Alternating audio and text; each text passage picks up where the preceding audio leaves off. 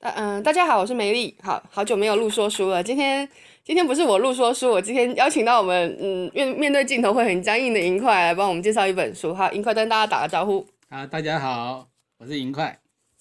好，请说。哎，我今天想介绍的书叫做《改变街区的独立小店》。那这本书的日文版，我是在京都逛惠文社这家书店的时候发现的，发现的当下就立刻买下了。为什么呢？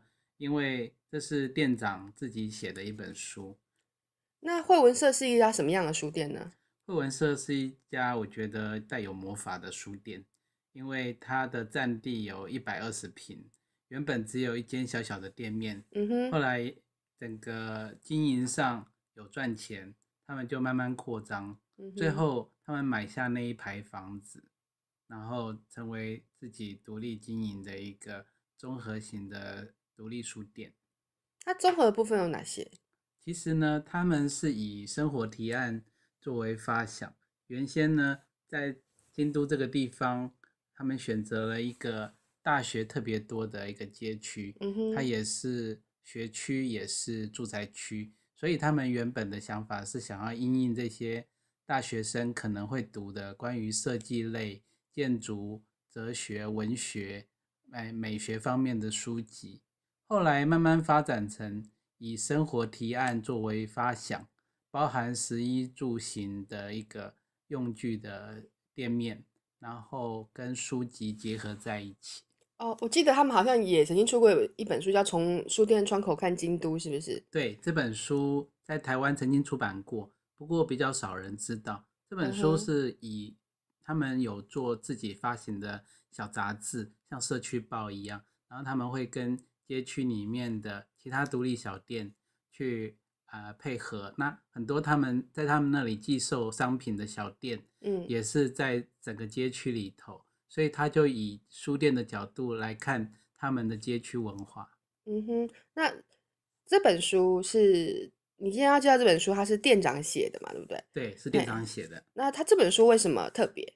这本书特别的原因是因为啊、呃，这个改变了。书店文化形态的啊、呃、始作俑者，杜不呃绝不读死先生，我觉得他是一个很有热情、很有发想力的人。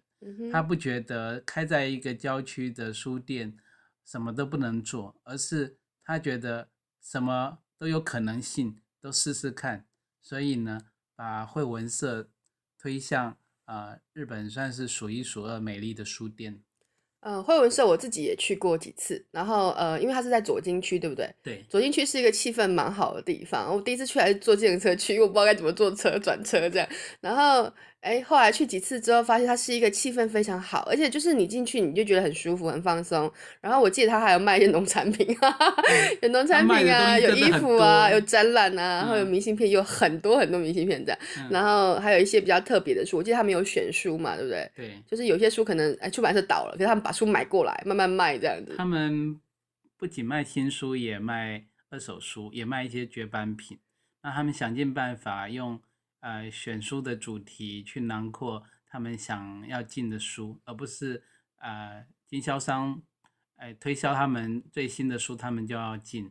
所以这种选书的态度也变成惠文社很独特的风格。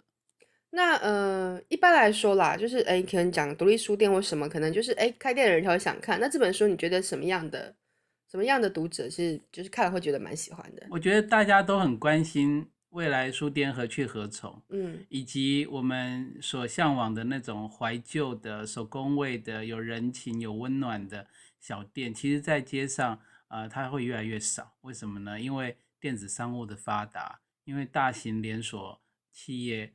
啊、呃，这种连锁店的进驻，我们的生活其实充斥着方便，然后快速、大量复制的结果。那这本书它其实不只是讲书店而已，嗯，不管是喜好书店的人或喜欢买东西的人，啊、呃，关心一家小店在城市里面啊、呃、发展的未来，其实都应该看看这本书，因为呢，这里面也包含了许多开店经营者自己的啊、呃、辛酸过程。